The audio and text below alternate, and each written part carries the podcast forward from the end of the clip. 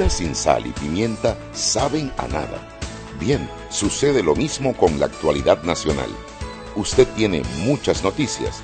Le invitamos a que la sazone con sal y pimienta. Con Mariela Ledesma y Annette Planels. La receta está lista y usted está invitado a la mesa. Sal y pimienta, presentado gracias a Banco Aliado.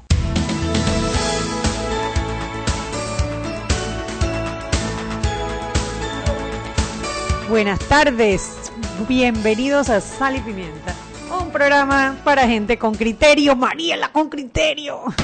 Te voy a contar lo que me acaba de pasar. Dios mío. Yo salí de mi casa, yo y me quedé a trabajar en mi casa cuando necesito dictar escritos y resolver y eh, en la casa sin bañarme todo el día, ahí ella en la cama yo hago todo mi trabajo, ¿no? ¿Qué quieres que te cuente?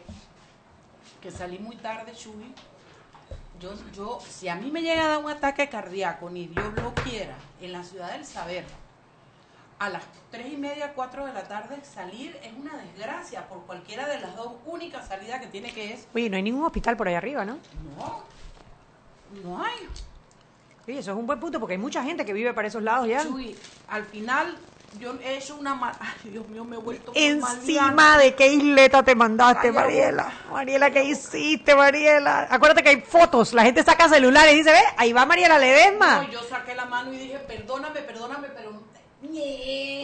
¡Pam! Y me volteé para el otro lado. Bueno, comencé a sal- salir por el lado de acá, por donde debí salir desde la primera, pero es que también sale la gente del, del Seguro Social y se trancan. Aquello es horrible, Chuy, pero acabo de llegar y además me dio tiempo de ir a comprar. ¿Por qué no dices que la gente con criterio come manicitos, almendras, come sano, sobre todo cuando viene el ministro de Salud, para hacer fake, para que uno no lo estén regañando? Estoy orgullosa, estoy orgullosa de mi socia. Yo también, Chuy Chuy. No te he visto de platanito, yo creo que desde que inició el año, ¿no? Yo soy una mujer seria, yo soy una mujer. Yo cuando digo que voy a terminar con un hombre, no lo cumplo, pero cuando digo que tiene que ver con mi salud, sí cumplo. ¿Qué tenemos para cocinar hoy, Chuy? Antes que nos llame la gente de la prensa, los Bueno. indiscretos de la prensa. Antes de, de que llame la prensa, quiero hacer un comentario porque nuestros queridos peques, eh, bueno, no solo nuestros peques, pero como nuestros peques están allí para nosotros, todos esos muchachos de los jóvenes unidos por la educación, es como si fueran nuestros peques por extensión. Hicieron, ¿te acuerdas? Aquel, aquel programa para que los siete lunes, candidatos, los tenemos los aquí el lunes, sí, que eran 19 puntos para incluir en el plan de gobierno sobre la educación. Un trabajo que hicieron esos muchachos solitos, porque están preocupados por el tema de educación, llamaron a los, a los candidatos, los candidatos firmaron. Bueno, hoy sale una noticia en el diario La Prensa que cuatro de los siete candidatos no han entregado el compromiso, eh, no han terminado el compromiso y no les están dando la reunión que necesitan para terminar el compromiso. Y de esos cuatro, eh, vamos a decir los que sí, los que sí están Ana Matilde Gómez, Ricardo Lomana y José Isabel Blandón. Y los que no están Marco Ameglio, Saúl Méndez, Rómulo Rux y Nito Cortizo. Dos seguidores de Nito Cortizo en Twitter han agarrado a estos muchachos jóvenes y les han dicho que eran unos vendidos, que estaban siguiendo, que eso lo hacían porque estaban eh, apoyando a Blandón, que si eran Movín, que si eran puros yeyecitos que estaban eh, allí. Bueno, de todo les dijeron, ¿A quién le atacándolos. dieron yeyecito? ¿A Padilla? ¿A, a Joel? Bueno, ¿A pues, Jackson, que es un limpio? Ay, negra, me dio mucha cosa porque, a ver, siempre andamos diciendo que queremos que los jóvenes se interesen por la política. Claro. Siempre estamos diciendo que queremos que gente nueva en la política. Y cuando alguien levanta la cabeza para dar su punto de vista, oye, la descalificación es a la persona en vez de debatir el argumento. Está bien que tú quieras que tu candidato Nito Cortizo sea el presidente de la República, pero tú no puedes agarrar a estos muchachos que dedican su tiempo, que no tendrían por qué hacerlo, que no son ningunos yeyecitos porque muchos de ellos se han Al esforzado. contrario, la, la educación les ha permitido llegar a una universidad y estar en este momento tratando de hacer lo mismo por otros chicos pobres del país. y estarlos etiquetando si son Movín qué, si no son Movín tampoco. O sea, al final, hombre, no te enfoques en la persona, debate el argumento. Si el hombre no le dio la cita porque está enredado en otras cosas, diga, oiga, ya se la voy a dar o cualquier cosa, pero ¿por qué Además, tienes que arremeter? Que se llama Publio, que no me acuerdo el apellido, yo leí por ahí que dijo que sí, que se habían reunido con, Jack, con Jackson y con Joel Y Joel dijo, yo no, yo antes de esto me he reunido mil veces con el candidato del PRD, pero, pero para esta propuesta no nos hemos reunido. Entonces, no, la verdad es que es muy feo. Bueno, hermana, y todavía no ha comenzado la política, espérate que comience. Pero mi llamado es porque digo, el, el candidato no puede, no puede cargar con el peso político de lo que piensen sus seguidores, pero sí podría decir algo en este momento y decir, oigan, yo asumo mi responsabilidad, dejen a los muchachos tranquilos. Claro, vamos a darle la caído cita o lo que en- sea. Y también puede decidir no dar la cita. También, pero, Pero lo que, que no lo pueden diga. estar atacando a los muchachos. Vámonos, que llamaron los insistentes de la prensa. Aquí Mariela Ledesma, Anet Planel, si allá. Buenas tardes, Henry Oye, Cárdenas. quiero que sepa que esto no funciona. ¿Aló? Háblame.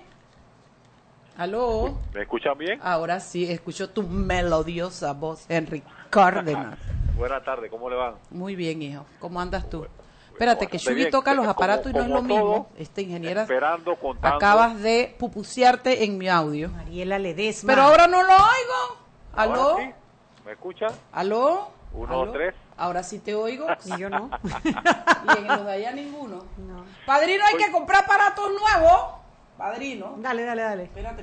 ¿Ahí oyes? Bueno, como todos ustedes, ¿no? sí. Esperando la, la hora cero, como se dice en buen panameño, eh, del debate que vamos a estar pendientes eh, y eh, ojalá y el grueso de la población esté analizando lo- las propuestas, los análisis que tendrán nuestros candidatos a la presidencia. Es muy importante que, que la gente se tome conciencia sobre esto, ¿no? De, de estar pendiente y aunque muchos dirán, bueno, ahí prometen y prometen, pero bueno, hay que estar pendiente y atentos y los que pueden apuntar, apunten y, y saquen sus conclusiones, ¿no? Me parece muy interesante. Es un- el tema del debate es uno eh, de las tendencias en, en Twitter, aquí en Panamá. O sea, Bueno, déjame contarte que lo que yo he visto hasta ahorita en las redes, la gente, todo el mundo pregunta, ¿tú qué vas a llevar? Pinta, ¿tú qué vas-?" Parece un Super Bowl, parece que la gente realmente, al estilo panameño, Claro, está, está es. prestando mucha atención porque la verdad es que esa es una de las particularidades de la veda, ¿no? Hay un debate drinking game. Drinking game. Di que tómate un trago cada vez que digan la palabra cambio. De verdad. Hay un montón, son como siete. lo que hizo eh, y el bingo que hizo la gente de Juan Ramón Arosemena, el de que vinieron, ¿te acuerdas? Hay Ah, un sí. bingo también para identificar los, los populistas. Y todo. No, hay de todo y eso me encanta. Y, y sobre todo chicos jóvenes que le están imprimiendo su sello, su, su, su, su, su frescura a esta, a esta política y a estas elecciones. Así es que sí, señor Henry Cárdenas, la gente está preparada para ver es asado que- y todo, como que si fuera pelea Durán. y, y- y eso, a eso iba, a eso iba. Si aquí la gente agarra para Real Madrid, Barcelona, que si el Super Bowl, que si la MLS, que si la NBA, que si Major League Baseball, oiga, un tema tan interesante como este e importante para el futuro de nuestro país, hay que estar pendiente. De hay- acuerdo ya sea contigo. con, con millo, con la pinta, con helado, pero hay que verlo. Bueno, la Shugi me quiere dar pizza, pero yo le dije que si me da esa porquería yo no voy para la casa de ella. A mí que me den pebre bien, pizza, nada, nada. Y, y pinta tampoco, yo quiero una copita de un buen vino y alguito rico de comer, ¿no? Ella me quiere dar pizza y pinta. No, no, no, Pinta no, no voy para donde Shugi. ¿Pinta de helado? No viene para donde vive. me va a venir a dar pizza y pinta. Yo No. quiero vino bueno y comidita rica. Toto ya fue a buscar el vino bueno que estás hablando, Mariela. Ah, dale, Tú pues, sabes que entonces- nosotros siempre te atendemos bien. Eso sí es verdad. Entonces, y ¿por qué? entonces encima, como la dupleta no es suficiente, metieron a la tercera bruja poderosa, a Flor Mirachi. Nadie va a querer oír todo lo que salga de esa habitación donde vamos a ver el, el debate. ¿Qué más tenemos, Henry Oiga, bueno, Cárdenas? otro tema que se, se analiza bastante y creo que lo comen- eh, se estaba comentando desde ayer era el tema este de la nomenclatura, el plan piloto en San Francisco, Ajá. que eso mañana, en el día de mañana va a haber un intercambio de opiniones, no podemos Ajá. decir que, que es un cabildo, un, una consulta ciudadana, ¿no? Porque ya eso está aprobado, ya, ya se han hecho todos estos cambios, de repente se podrán tomar sugerencias, porque realmente no sé si para bien o para mal nos hemos acostumbrado a definir ciertas calles Por sus nombres. por sus nombres, otros por puntos de referencia, y en el sector de San Francisco uno siempre se ubica calle 74, 73, 72, sin embargo ahora con esto de los nombres se ha eh, empezado a crear Sobre todo porque le estás cambiando los nombres a calles. A ver, Calle Belén, ¿qué nombre le puedes poner a Calle Belén que la gente sepa quién es? La, la comunidad judía está bien en Bellacá también, porque le quitaron Vía Israel. Correctamente, por viernes. Bueno, mañana eh, se tiene prevista esta reunión que se va a desarrollar por parte del municipio de Panamá y también eh, los concejales, porque recuerden que es un plan piloto. Si es plan piloto, me imagino que el interés, el, el, el fondo es hacerlo en toda la ciudad capital. Ok. Oye, Henry, quiero felicitarlos por eso. Eh, Ayer leí completo, el de hoy no lo he leído tanto, pero qué bueno está ese reporte de Benicio Robinson, de dónde es y de dónde viene y quién es. y Cuidado que le cierran el periódico al tribunal por andar haciendo política. Propaganda positiva. Propaganda, esa es negativa, porque bueno, no, esa es positiva. Yo creo que hasta ahora lo que... no, la de hoy no la he terminado de leer. Oiga, bueno, eh, lo último que, que le tengo que salió así fresquecito es que Telefónica vendió sus negocios de Panamá, Costa Rica y Nicaragua a Milicom. ¿Y ahora a quién Nicaragua. pertenecemos? Que Ibe Lengual es la dueña de todo ahora, ¿no? ¿Monopolio que le llaman? de- Bueno, no, porque una- está Digicel y está... Ah, y está Cable Onda. Está, no, está claro. Ah, sí. Ok, la noticia está en desarrollo, estamos hablando de eh, 1.650 millones de dólares. Dio a conocer la empresa. Esta operación, junto con la el reciente traspaso de sus actividades en Guatemala y El Salvador a Carlos Slim, completa la venta de las operaciones de Telefónica en Centroamérica. O sea que ahora cuando uno me dice, órale, mano, la neta, mano. ahora somos mexicanos. Oiga, bueno, eso es lo que tenemos y bueno, mañana pendiente de todo el análisis que los muchachos acá en política, en economía, todo el grupo de la prensa.com está preparándose para el debate y mañana eh, todo empresa.com y los comentarios. Los Y no vengas con hacerte el santo, ve a buscar tu pizza y tu pinta que vas para allá a ver tu debate, hombre. Chao, Henry, hasta mañana. Saludos. Bueno, ya sabe, cuando usted quiere informarse, lea prensa.com, donde Anet Planels y mi persona buscamos la información para mantenernos al día en lo que acontece en nuestro país. Shugi Purugi.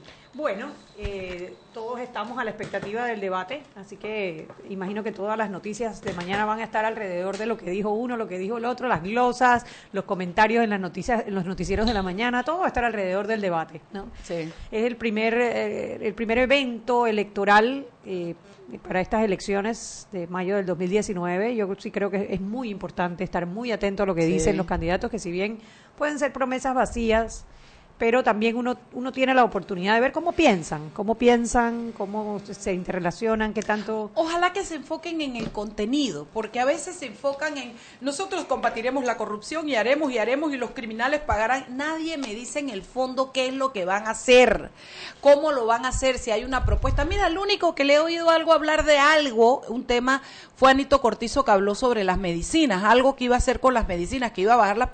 Dicho sea paso, no dijo cómo, ¿ah? ¿O sí bueno, lo dijo? a ver, ya no, ni me acuerdo. Rómulo Rux también hizo una propuesta ¿Qué de dijo? que dijo que si uno iba al Seguro Social a buscar un Ah, medicamento y si el medicamento no existía, no estaba, Lo podías ir a comprar a la no, farmacia. te lo iban a dar gratis en la farmacia privada, en la farmacia privada. Bueno, gratis no porque lo paga el seguro. Sí, bueno, gratis al, al usuario. Sí. Bueno, sí, como que si fuera de la farmacia sí, del seguro. exactamente. Bueno, pero ves, cuando eso pasa, entonces tú, tú te tienes, ¿qué sigue ahí, Shugi? Ya tenemos que irnos al cambio, pero ¿qué sigue ahí? ¿Cómo lo van a hacer? ¿Es eso factible? Tú sabes, en este país donde tenemos tantos asegurados, ya yo me imagino a la gente buscando las medicinas y revendiéndolas. Eh, o sea, también tienes que darte cuenta qué es populismo y qué es para que tú voltees y creas y qué es lo que verdaderamente no, y se es que al final ejecutar. siempre va a ser un parche. Tú tienes que resolver, resolver el el problema de suministro de- la caja de de seguro social. Todo lo que tú digas fuera de eso Eh, ya. es un parche. Es un parche. Vámonos al cambio, parche. Seguimos sazonando su tranque Sal y pimienta. con Mariela Ledesma y Annette Planels. Ya regresamos. Siempre existe la inquietud de cuál es el mejor lugar para cuidar su patrimonio. En Banco Aliado tenemos la respuesta. Presentamos el nuevo plazo fijo Legacy, porque creemos en el valor del ahorro, la conservación y rendimiento de su capital y el fortalecimiento de su patrimonio. Banco Aliado, vamos en una sola dirección, la correcta. ¿Qué planes hay para el verano? Sácale el máximo a tu verano con ilimitada de Claro al adquirir un plan postpago de 28 balboas. Además, recibes SMS y minutos locales y al extranjero. La red más rápida de Panamá. ¡Claro!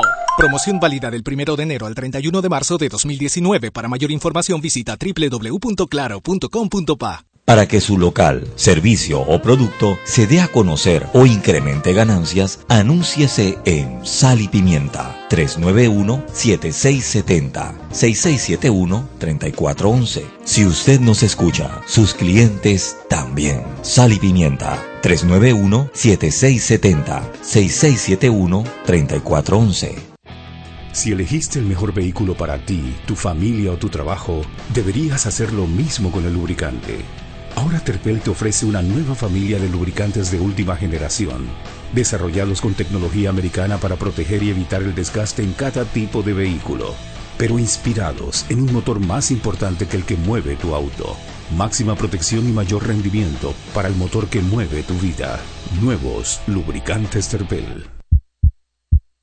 Joven, ayúdeme. Me dijeron que por aquí hay un lugar donde puede encontrar silla de rueda, andadera y eso. Casualmente vengo de ahí. La casa del médico es el lugar donde compro todo lo que necesito si de salud se trata. Y la gran mayoría de los médicos compramos ahí. Joven, ¿y cómo están los precios? Excelente, los precios justos y tienen también equipos para alquilar. La casa del médico, sillas de rueda de todo tipo y tamaño, andaderas, muletas, camas hospitalarias y todo lo que necesita el profesional de la salud para beneficio del paciente. Ubicados en Panamá, calle Justo Orsemena y en Chiriquí, Plaza Luar, local 1 a un costado del Hotel Ciudad de David, la casa del médico. Contáctanos al 207-6300 en Panamá o al 787-0028 en David y síguenos en nuestras redes sociales de Instagram y Facebook.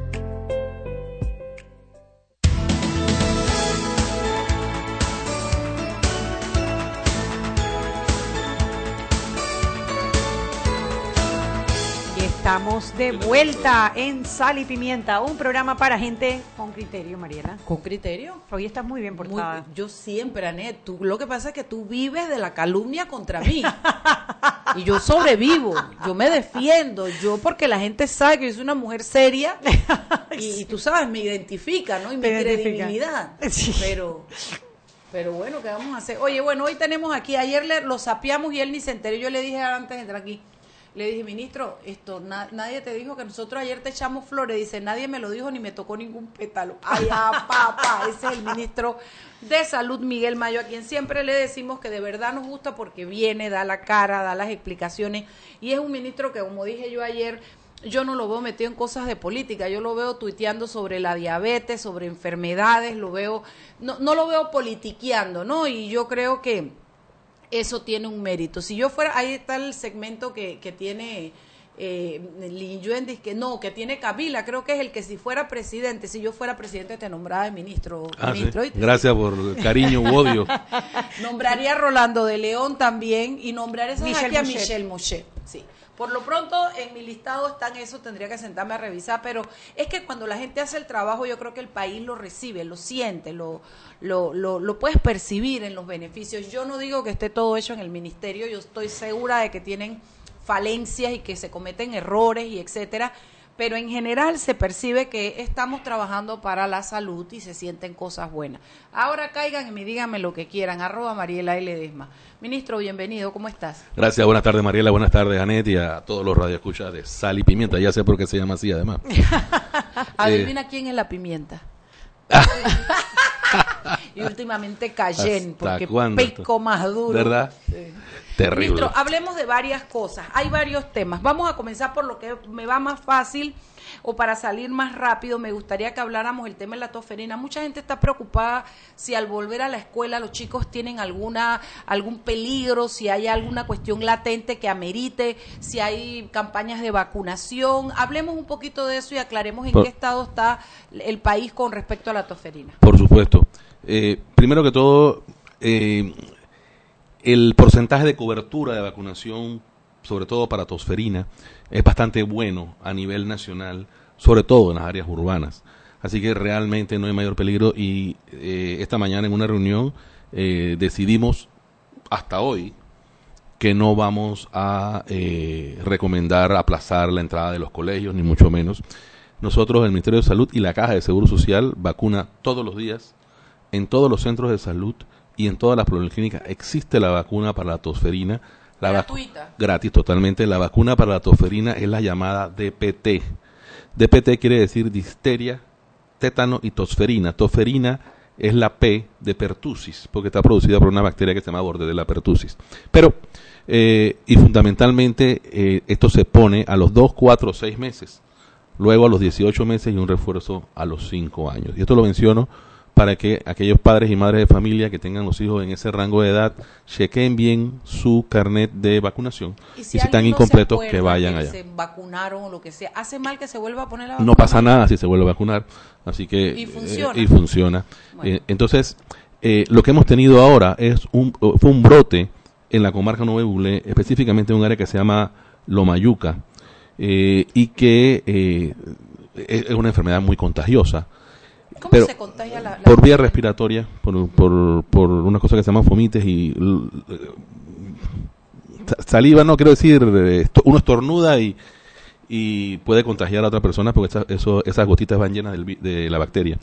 Entonces, eh, es una enfermedad que es prevenible por vacuna y tiene tratamiento médico fácilmente. Así que lo triste es que hayan fallecido por esta enfermedad. Usualmente son niños menores de 5 años, sobre todo menores de un año y aquellos que no han completado su esquema de vacunación. No se ven adolescentes, no se Sí, ven sí, hay adultos de hecho afectados y adolescentes, pero generalmente responden muy bien al tratamiento porque tienen mucho más resistencia a esto.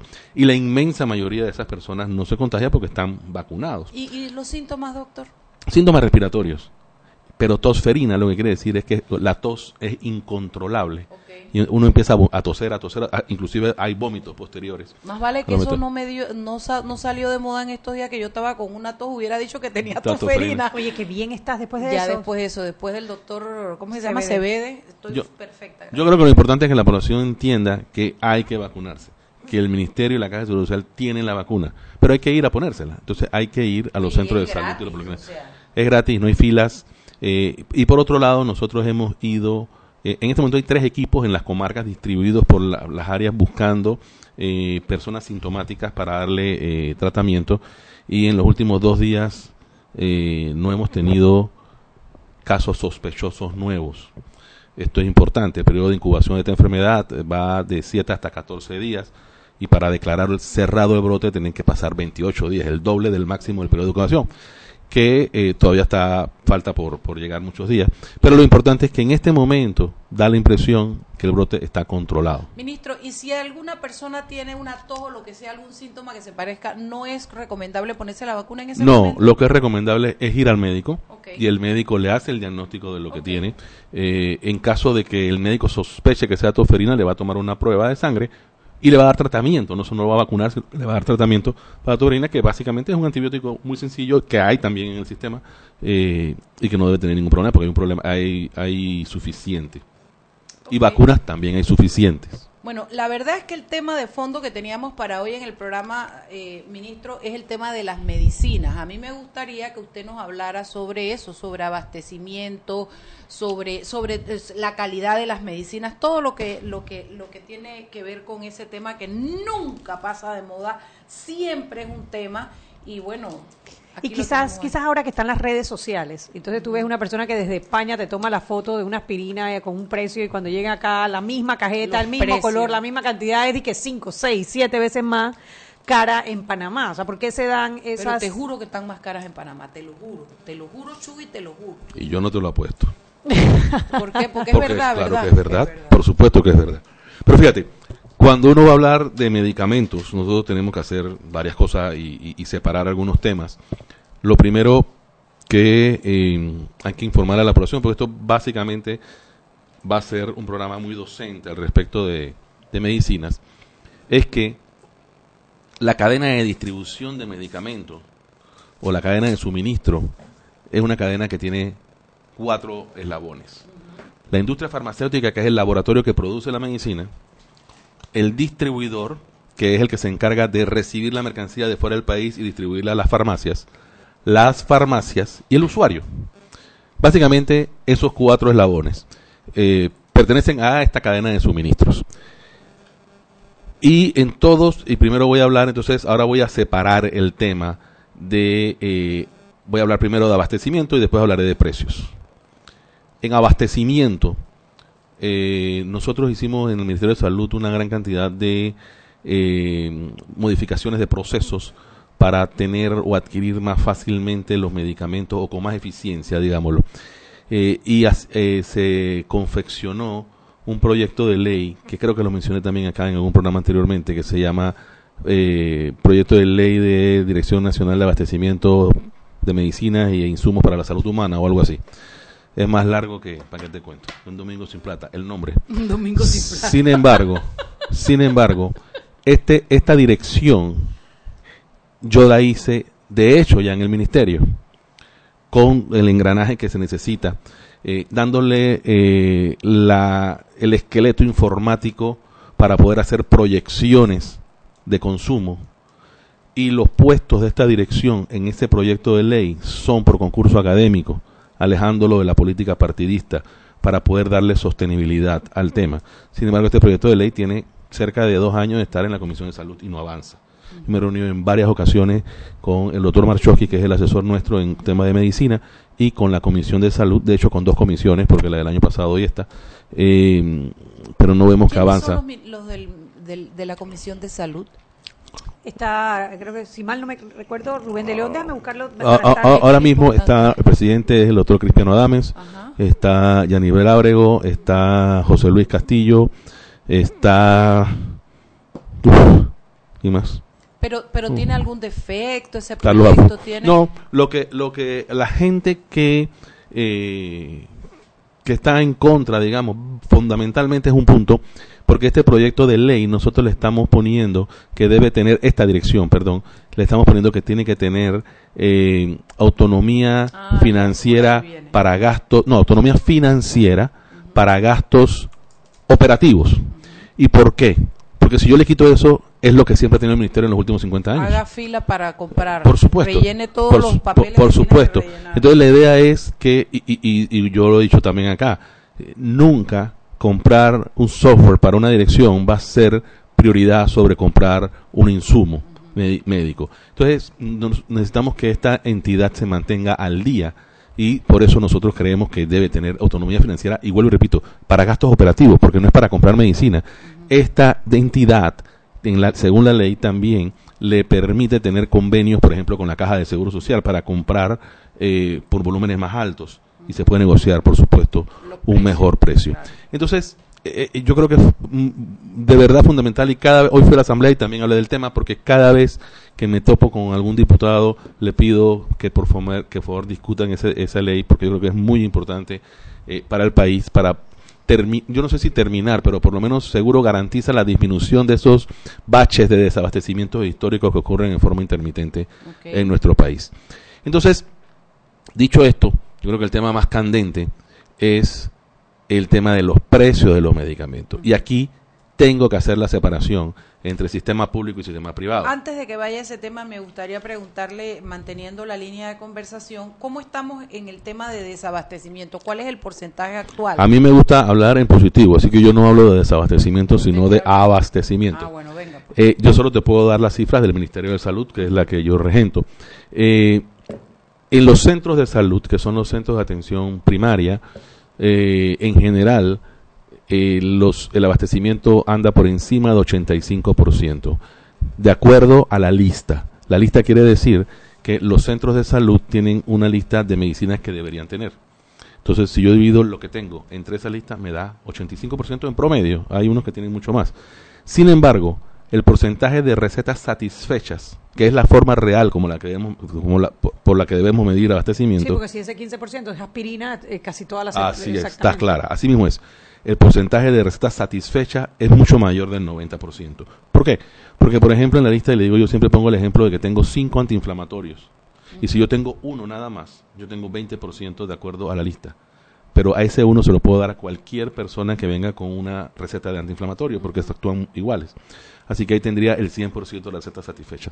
Así que eso, pues, por un lado. Pero ¿por qué Y- entonces la gente? Porque la gente sí que, o sea, de- esto no de- viene del aire. de- déjame explicarle, sí. Más del seguro, Así tienes es, razón. sí. Así es. Esto es en los centros de salud y en el Hospital Santo Tomás, que yo recibo todos los viernes el abastecimiento, todos los viernes hace dos años probablemente, está arriba del 94%. Así que yo creo que eh, eso se mejoró y se mejoró cuando hicimos estos cambios que te pusimos en la ley y lo hicimos de hecho en el ministerio, porque el ministerio yo puedo hacer eso.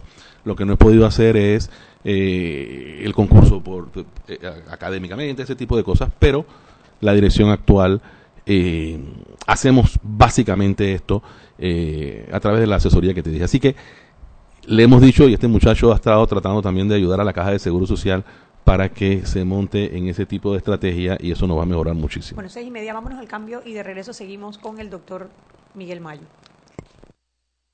Seguimos sazonando su tranque. Sal y pimienta. Con Mariela Ledesma y Annette Planels. Ya regresamos.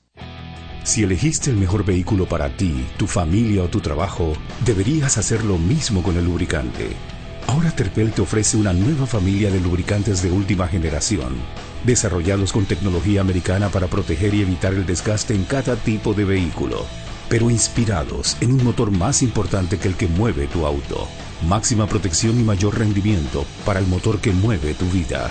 Nuevos lubricantes Terpel. Siempre existe la inquietud de cuál es el mejor lugar para cuidar su patrimonio. En Banco Aliado tenemos la respuesta. Presentamos el nuevo plazo fijo Legacy, porque creemos en el valor del ahorro, la conservación y rendimiento de su capital y el fortalecimiento de su patrimonio. Banco Aliado, vamos en una sola dirección, la correcta. Joven, ayúdeme. Me dijeron que por aquí hay un lugar donde puede encontrar sillas de rueda, andadera y eso. Casualmente vengo de ahí. La casa del médico es el lugar donde compro todo lo que necesito si de salud se trata. Y la gran mayoría de los médicos compramos ahí. Joven, ¿y cómo están los precios? Excelente, los precios justos y tienen también equipos para alquilar. La casa del médico, sillas de rueda de todo tipo y tamaño, andaderas, muletas, camas hospitalarias y todo lo que necesita el profesional de la salud para beneficio del paciente. Ubicados en Panamá, calle Justo Orsemena y en Chiriquí, Plaza Luar, local 1 a un costado del Hotel Ciudad de David, la casa del médico. Contáctanos al 207-6300 en Panamá o al 787-0028 en David y síguenos en nuestras redes sociales de Instagram y Facebook. Para que su local, servicio o producto se dé a conocer o incremente ganancias, anúnciese en Sal y Pimienta 391-7670-6671-3411. Si usted nos escucha, sus clientes también. Sal y Pimienta 391-7670-6671-3411. Ey, compa, ¿sabe dónde queda la playa? Mira, tú vas recto y donde está el palo de mango giras a la derecha. ¿Sabes dónde está el local de las empanadas? Bueno, por ahí no es. Tienes que... No pierdas tiempo y sácale el máximo a tu verano con ilimitada de Claro. Gire a la derecha y en 200 metros llegará a su destino. Adquiere tu plan postpago con ilimitada por solo 28 balboas. Claro, la red más rápida de Panamá. Promoción válida del 1 de enero al 31 de marzo de 2019. Para mayor información visita www.claro.com.pa. ¿Sabes qué es el pacto ético digital? Es el compromiso que tomamos como usuario de las redes sociales de no realizar campañas sucias. Ingresa a www.pactoeticodigital.com. Hashtag Dale like a la democracia.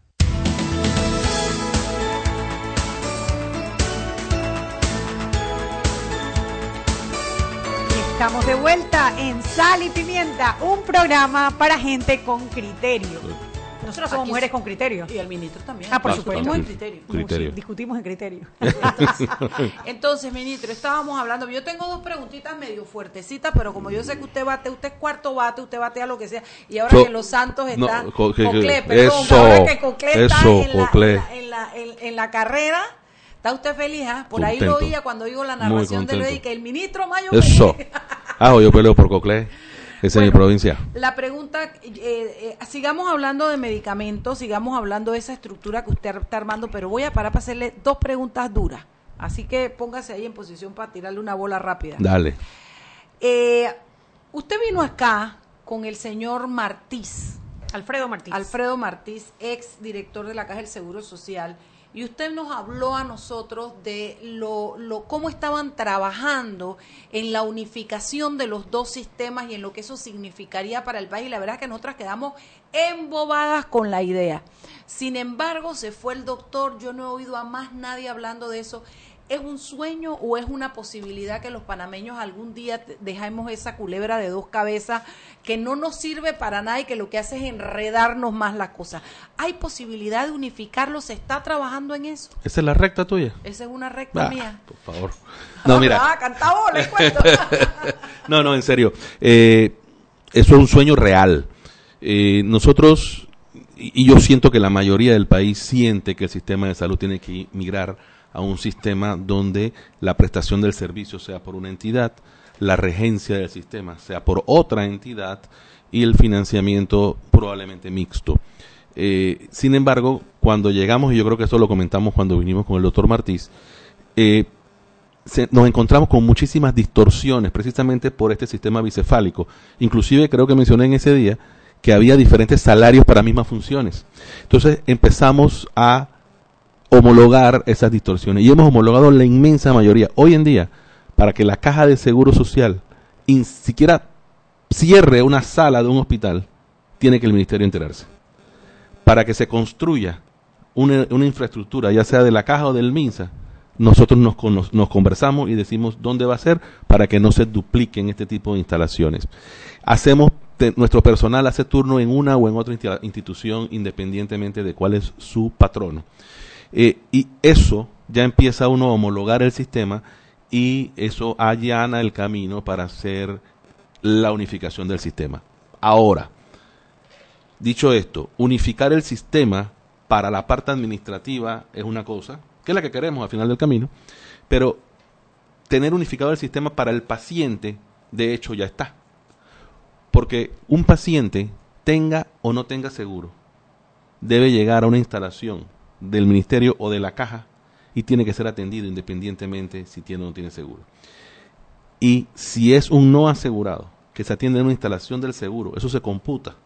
A final de año se hace lo que se llama un audito de cada una de estas cosas, es decir, cuántos asegurados se atendieron en instalaciones del ministerio y cuántos no asegurados se atendieron en instalaciones del- de la caja.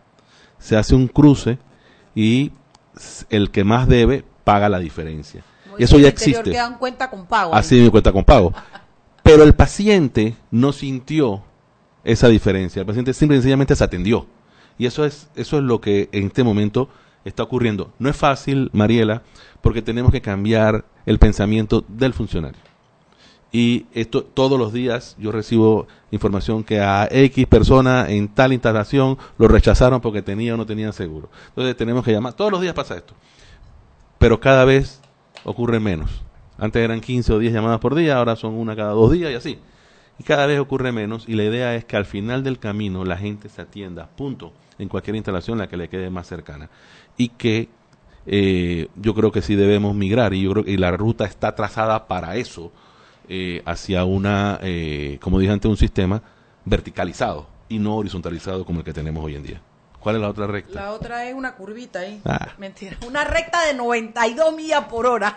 ¿Usted cree Mire. Juan Berenguer? eh, Mayo, eh, la gente dice que se están creando eh, infraestructuras que no se abastecen y que están cerradas. Eh, con el tema de la toferina ahora, toferina en, en la comarca, eh, se habló mucho sobre centros de salud que no tienen equipo, que no tienen médico, que están prácticamente cerrados. ¿Para qué se hacen esos centros de salud si no van a operar, ministro? Mira, eso eh, es consecuencia de la falta de planificación. Yo lo que sí te puedo garantizar, esa curva que tiraste, se la debimos haber lanzado a directores de la caja y ministros anteriores, porque no fueron construidos en esta administración.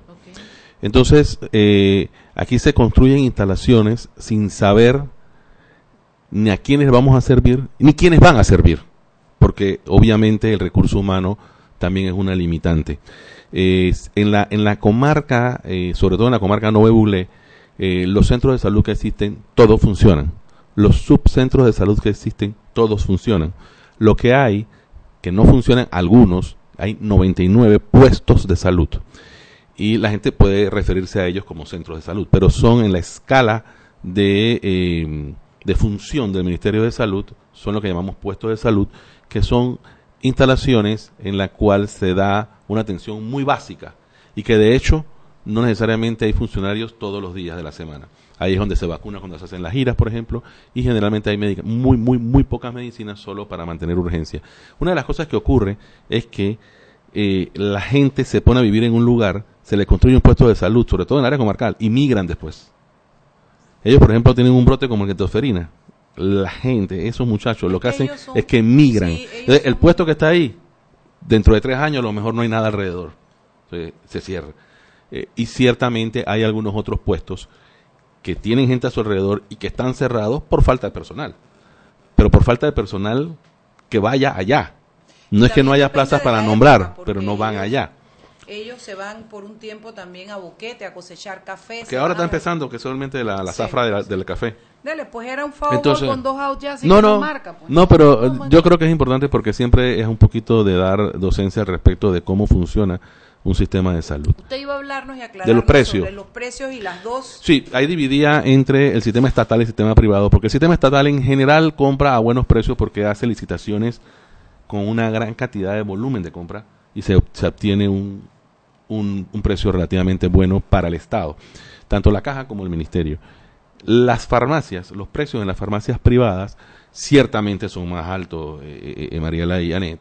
Yo tengo un estudio donde comparan los países de Centroamérica y el 71% de los medicamentos que se, que se analizaron son más caros en Panamá y en Costa Rica que en los otros países. Es una realidad. Y, el que ha podido viajar se ha dado cuenta de que también fuera de Panamá consigue el mismo medicamento y no estoy comparando un original con un genérico, estoy comprando los mismos o los dos originales o los dos genéricos, exactamente, el mismo y es más barato en otro lado. Entonces, ¿por qué ocurre esto? Y este es el análisis que nosotros hemos hecho. eh, y yo tenía, le decía a Net fuera de micrófono, que primero teníamos que hacer eficiente la Dirección Nacional de Farmacias y Drogas para luego entrar Ya en el salieron tema. del cerro de cosas esas que tenían pendientes. En ese tiempo cuando yo creo que tenemos 8000. Yo no sé. Hoy no hay, hoy no llegan a 300. ¿Ve? Y aquí le tengo un cuadro, precisamente. Ojo, gusta. ojo, aquí tengo un cuadro comparando varios países, todo Centroamérica, Uruguay, Paraguay, Colombia y Argentina, México y Chile, perdón, Argentina no. Eh, en el tiempo, Panamá es el país que junto a Nicaragua y Chile proveen el registro sanitario más rápido, cuatro meses. O sea que pasamos de lo ridículo a lo sublime. Total. Ahora estamos bien. El costo que acaba de aumentar en, el, en, en- en un decreto que se firmó hace poco es el más barato de todos los países que te mencioné anteriormente, excepto Nicaragua y Honduras. Todos los demás, aún aumentado, hay Guatemala, aún aumentado es el más barato. Entonces, yo creo que eh, no hay excusa para tener los precios altos. Yo le decía a Net ¿Pero que qué pasa voy a hablar, voy, voy, voy, voy, vamos con calma porque hay suave para que la gente ministro, vamos a hacer algo porque nos toca ir al último Va- cambio vamos a y una para pausa. no interrumpirlo en, en el tema como es, mejor vámonos al cambio y cuando regresamos entramos en qué es lo que está pasando. Hashtag medicinas, ¿qué está pasando? Vámonos. Seguimos sazonando su tranque. Sal y pimienta. Con Mariela Ledesma y Annette Planels. Ya regresamos. Ey, compa, ¿sabe dónde queda la playa? Mira, tú vas recto y donde está el palo de mango giras a la derecha. ¿Sabes dónde está el local de las empanadas? Bueno, por ahí no es. Tienes que... No pierdas tiempo y sácale el máximo a tu verano con ilimitada de Claro. Gire a la derecha y en 200 metros llegará a su destino. Adquiere tu plan postpago con ilimitada por solo 28 balboas. ¡Claro! La red más rápida de Panamá. Promoción válida del 1 de enero al 31 de marzo de 2019. Para mayor información visita www.claro.com.pa. Si elegiste el mejor vehículo para ti, tu familia o tu trabajo, deberías hacer lo mismo con el lubricante.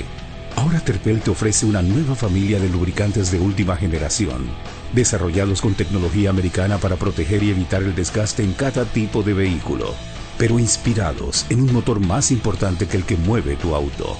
Máxima protección y mayor rendimiento para el motor que mueve tu vida. Nuevos lubricantes Terpel. Joven, ayúdeme. Me dijeron que por aquí hay un lugar donde puede encontrar sillas de rueda, andadera y eso. Casualmente vengo de ahí. La casa del médico es el lugar donde compro todo lo que necesito si de salud se trata. Y la gran mayoría de los médicos compramos ahí. Joven, ¿y cómo están los precios? Excelente, los precios justos y tienen también equipos para alquilar. La Casa del Médico, sillas de rueda de todo tipo y tamaño, andaderas, muletas, camas hospitalarias y todo lo que necesita el profesional de la salud para beneficio del paciente. Ubicados en Panamá, calle Justo Arsemena y en Chiriquí, Plaza Luar, local 1 a un costado del Hotel Ciudad de David. La Casa del Médico. Contáctanos al 207-6300 en Panamá o al 787-0028 en David y síguenos en nuestras redes sociales de Instagram y Facebook. Siempre existe la inquietud de cuál es el mejor lugar para cuidar su patrimonio. En Banco Aliado tenemos la respuesta. Presentamos el nuevo plazo fijo Legacy, porque creemos en el valor del ahorro la conservación y rendimiento de su capital y el fortalecimiento de su patrimonio. Banco Aliado, vamos en una sola dirección, la correcta.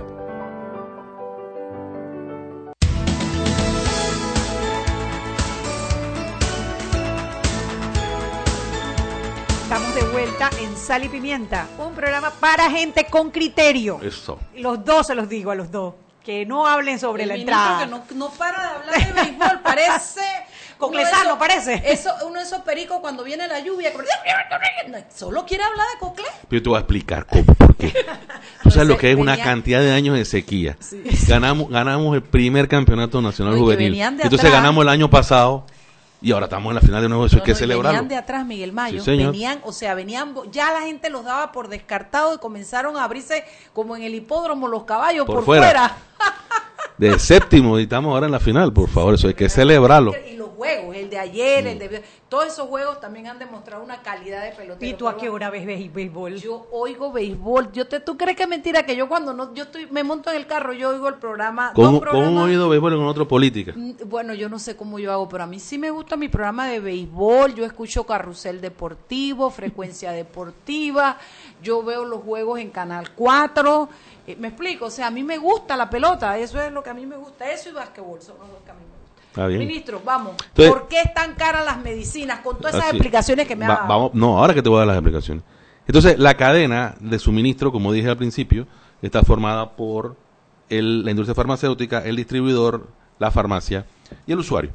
Estos tres primeros eslabones, en los tres, eh, y, y de verdad se los digo con mucho conocimiento de causa, en los tres se puede hacer descuento de medicamentos, en unos más que en otros pero todos los tres tienen que participar en el descuento y que ese descuento al final sumado le llegue al usuario. Cuando yo puse un, un tuit hace poco, hace un par de fines de semana, que causó revuelo y la gente empezó a decir, usted el ministro haga eh, y ponga la orden. No, esto no funciona así. Cuando uno hace regulación de precio, eh, al fin, lo que hace generalmente es ahorcar al último en la cadena que en este caso es la farmacia, y no necesariamente ahí es donde está el margen más grande. O sea, que no Eh, es la farmacia la, la única responsable. Vuelvo y repito, no, por supuesto que no. Entonces, yo lo que opino que lo que hay que hacer, hay que hacer varias cosas. Una es regulación de márgenes de ganancia en los tres eslabones de la cadena. No me gusta cuando Dos. regulamos los precios, ministro. No, no, no, pero yo, no- yo le puedo decir, usted no puede tener tanto margen de ganancia más porque... Eso se mete con una libertad básica de Bueno, comercio. claro, pero claro, pero Panamá, digo, pero estamos hablando primero de medicina, que desgraciadamente para lo que está en el negocio es un negocio en el que no se debe estar especulando. Dos, hay que aumentar la competencia de medicamentos en Panamá, porque ¿Cómo así? Explícamelo. más medica más medicamentos, más Diferentes moléculas, marcas. diferentes marcas. Entonces se estimula el uso de medicamentos genéricos para que vengan más compañías. Nosotros hemos tenido conversaciones con eh, compañías de Colombia y de Argentina para que se implanten aquí, sobre todo ahora que tenemos la Dirección Nacional de Farmacia de Drogas mucho más eficiente que antes, y ya están viniendo. Te puedo anunciar que ya hay una compañía colombiana grande que va a traer todo su portafolio de medicina. Estamos hablando de más de 100 medicinas diferentes. Este, estamos tratando de traer argentinas. La tercera, que a mí me parece una muy ambiciosa, pero creo que es la responsable, la más, la que más me gusta, es que el Estado se convierta en competencia de las farmacias privadas. ¿Cómo así? Que el Estado aumente significativamente su presupuesto en compra de medicamentos y se mantenga abastecido. Porque si usted tiene mucha medicina sostenidamente en la caja de Seguro Social y en el Ministerio de Salud, la gente va a ir a buscar sus medicinas allá, sobre todo porque son caras en la farmacia. En la farmacia privada no le va a quedar otra Y aquí es que bajar el precio algo, en toda la cadena. Que los centros de salud venden las medicinas, no importa si usted es asegurado o no es asegurado, a mucho mejor precio. Muchísimo Usted sabe que yo me puse una vacuna contra el tétano. No me la puse yo, se la puso una señora que mi porquería de perro mordió. mordió. y Sixto Pepito Manchas. que él se cree grande, pero bueno. Y cuando yo fui a la clínica de ahí de Clayton me cobraron 90 dólares por la vacuna y me dijeron que cuesta como 3 dólares o 5 dólares en el centro de salud. Incluyendo la jeringuilla. Incluyendo la jeringuilla. Entonces es interesante que la gente sepa que, que ahí te venden las medicinas para la tiroide, para la, para la presión. No lo diga mucho que se me va a quedar sin medicina. Bueno, pero compre más, Meto, compre más. No, porque bueno. a mucho mejor precio. No, de verdad, esta, esta estrategia de que el Estado esté abastecido, el, el problema con esto es que yo no puedo de un año a otro cuadruplicar o quintuplicar mi, mi renglón de medicamentos, que es lo que tendría que hacer para poder suplir a todas estas personas que van a migrar hacia el ministerio a buscar medicinas y que no las tengo dentro de mi periscopio de gente que nosotros atendemos en el sistema. Pero, pregunta. pero poco a poco se debería poder hacer. Y una pregunta, ¿por qué tienen esos números fabulosos en los centros de salud y los números en la caja del Seguro Social están tan mal? Porque, como dije al principio, nosotros en el ministerio hicimos una transformación en el proceso de compras. Nosotros hicimos eh, un nuevo flujograma del proceso de compras, entrenamos a la gente, eh, la licitación, electrónico, cuando todo, todo está prácticamente electrónico. Cuando empezamos a hacer las licitaciones, nosotros llamábamos a las cámaras de comercio para que todo el mundo se enterara y participaran. Eh, y eso se ha quedado así. Y ahora tenemos un sistema, nos mudamos de almacén, tenemos un almacén moderno eh, en el cual estamos llevando ya el inventario. A mí me da a veces pena decirlo porque esto debería ser del siglo pasado, pero ahora llevamos el inventario por código de barra. y pensé que me iba a decir algo, tú sabes, no un poco Él la vez innovador, ¿no? pasada Lo- dijo lo hacíamos por abaco. Cardex, sí, por- Era por Cardex. Sí, bueno, ¿qué te puedo decir? Entonces, este, ahora Se hace por, por código de barra. Y entonces, este, esto, pero esto desgraciadamente no puede hacerse de un día para otro. Pero eso nos ha llevado a tener muchísimo más eficiencia y todavía vamos a tratar de hacer más porque, como tú dijiste al principio, se ha avanzado algo, pero hay muchísimas cosas más que se seguro, pueden hacer sí. Ahora, que se pueden Mientras lograr. el Ministerio de Salud avanza, uno- pareciera que la Caja del Seguro Social está no estancada, sino echando como para atrás. Usted, Sí. usted es el presidente de la Junta Directiva. No, yo soy miembro de la Junta miembro de Directiva. la Junta Directiva Sí. de, de la, de la Caja del Seguro Social. ¿Cuál es la traba en la Caja del Seguro Social para que no pueda resolver Maestra, yo, de maestra, yo, maestra, No, no, yo, yo, maestra. La primera es que tiene que cambiar un poco de, de momias de la Junta Directiva. No, la Junta Directiva- No digo el ministro que No. llegó nomás hace cuatro años. No, no, pero o sea, si, si usted tuviera Pero- que hacer un análisis rápido, ¿qué es lo que más está bloqueando que la Ay. Caja del Seguro Social resuelva el problema Hay- de medicamentos? hay dos cosas. Hay que cambiar el proceso de compras, como se hizo en el Ministerio de Salud. Ahora, Y- ¿eso es un tema de leyes o es un tema de procesos no, internos? eh, eh, lo del proceso de compra es un, un- un tema de procesos. Y la otra cosa, si es un tema de ley, es que las impugnaciones Ay, sí. a los medicamentos no deberían ir a la corte. Eso es lo que es la ley 1 de compra La ley medicamentos. 1 la ley Que uno no habría es de compra, la ley 1 Es la de la ley es orgánica. la ley sí, más normativa, tiene un capítulo de adquisiciones y compra, pero es más normativa.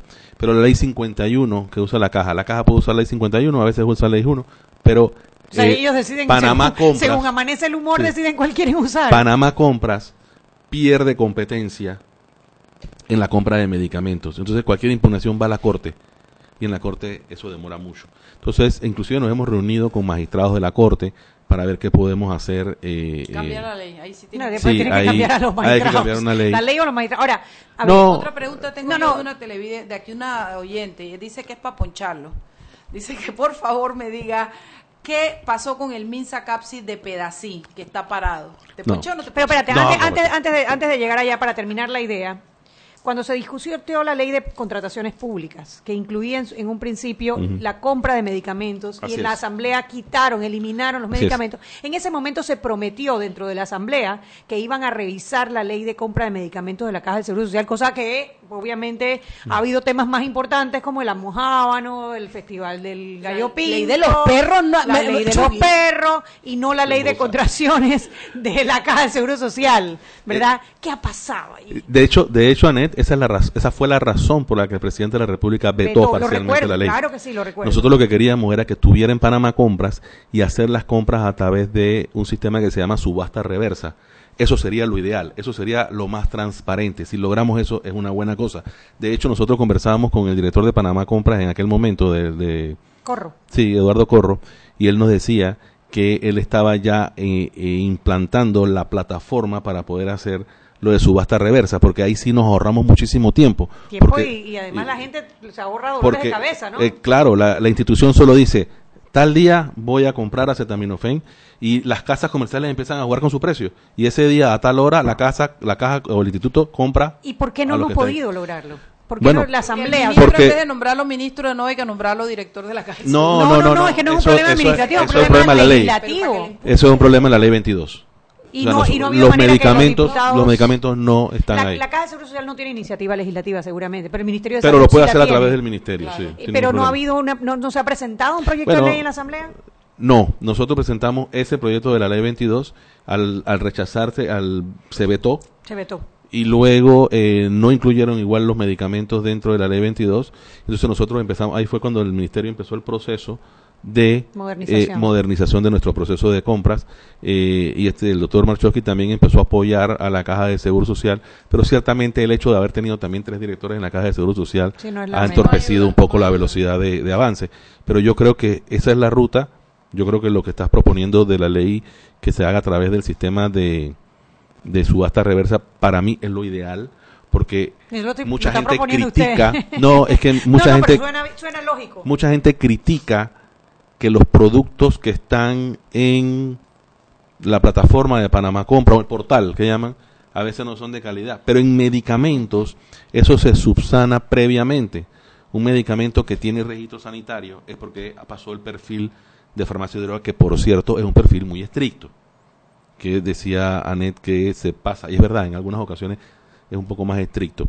Entonces, Que yo, yo siento que eso es lo que hay que hacer. lo estricto y lo burocrático Bueno, también, ¿no? sí, eh, pero vuelvo y repito, yo siento que es ahora una, una lucha que tenemos, eh, que los tres actores de la industria, y tengo gente que pertenecen a los diferentes eslabones que están de acuerdo con nosotros y que piensan que hay que bajar, y yo creo que va a haber varias casas que van a bajar los productos de precio, pero la gente tiene que entender que no es posible que un producto eh, cueste en Panamá eh, cuatro o cinco veces más de lo que cuesta en nuestro país, a nuestro vecino Colombia. Y que muchas veces ese producto llegó a Colombia saliendo de zona libre de Colombia. Ahora Entonces, también, no también bien. si un asegurado está asegurado y va al seguro social deberían proveerle el medicamento y no lo tendría que comprar afuera y es una manera de aliviar el costo de vida de las personas. Por supuesto, es lo que te decía cuando el Estado se convierta en competencia de las farmacias privadas y logramos tener una buena cantidad de abastecimiento. Yo creo que eso es muy bueno, pero bueno, hay que darle Y sostenibilidad. el ponche, la minza capsi de, de Ah, qué ponche. yo no llevo, no llevo dos de tres como a ponchar. Yo, te- yo te- yo le puse los dos detrás, ministro. El Minsacapsi de Pedací tuvo un problema de cortocircuito y se fue la luz. Eh, pero hoy, hoy, precisamente, acabamos de dar la orden para que lo arreglen y mañana tengo la gente arreglándolo en, en Pedací, el Minsacapsi. Eh, yo vi, yo me enteré antes de ayer de eso eh, y empezamos a hacer las averiguaciones y ya hoy precisamente se dio la orden para hacer el traslado del dinero para em- de hecho mañana vamos a tener nuestro ingeniero mecánico eh, electro- electromecánico allá eh, de acá de la sede para que eh, para carnavales tengamos todo eso funcionando perfectamente bien. Y el lunes Mariela Anet inauguramos el Anita Moreno Ay, ya, sudor y sangre me ha costado a pero- sangre misma. Qué bien, la gente de- debe estar feliz por allá Sí. porque es un lugar donde se recibe mucho paciente y que es un Mucho. centro de verdad neurálgico de, de población de, de, de- para Sí. medicamentos. Ve, bueno, entonces nos vemos en el campeonato, pues. bueno No, yo vamos voy a Coclé también. La verdad es que yo So. valoro mucho el, el esfuerzo de Coclé en, en esta en esta serie, en esta liga. Vamos. Eh, y bueno, gracias, ministro. La verdad es que además hay que ganar el juvenil porque el mayor lo veo mal Ay, yo quisiera que Chiriquí hiciera algo para esa mayor. Chiriquí no bueno. participó en el juvenil porque no lo vi En- qué malo eres. Dentro de siete años vuelve a venir ministro. Yo métese con mi. Pero es que no podemos estar en todo, no somos el Espíritu Siete Santo. años, o sea, ganamos aquí, ganamos Mira, allá. mira que eso que dijiste no está tan mal nada. ¿De verdad? No, eso que dijiste que dentro de siete años vengo. ¿Por qué? Ahí, porque quiere decir que... Que repiten. No, yo no sé. Yo no dije eso. Ministro, un millón de gracias. Gracias, Gracias por, ustedes. por dar la cara, por contestar las preguntas, por venir. Y bueno, eh, a usted que nos escuchó, esperamos que el programa les haya gustado. Yo sé que todo el mundo está embebido ahorita y preocupado por el el Debate. debate. Vámonos a ver el debate. Y mañana nos vemos, nos escuchamos aquí en su emisora Omega Estéreo, en su programa favoritazo, Sal y Pimienta. Chao, chao. hemos presentado Sal y Pimienta con Mariela Ledesma y Annette Planels. Sal y Pimienta, presentado gracias a Banco Aliado.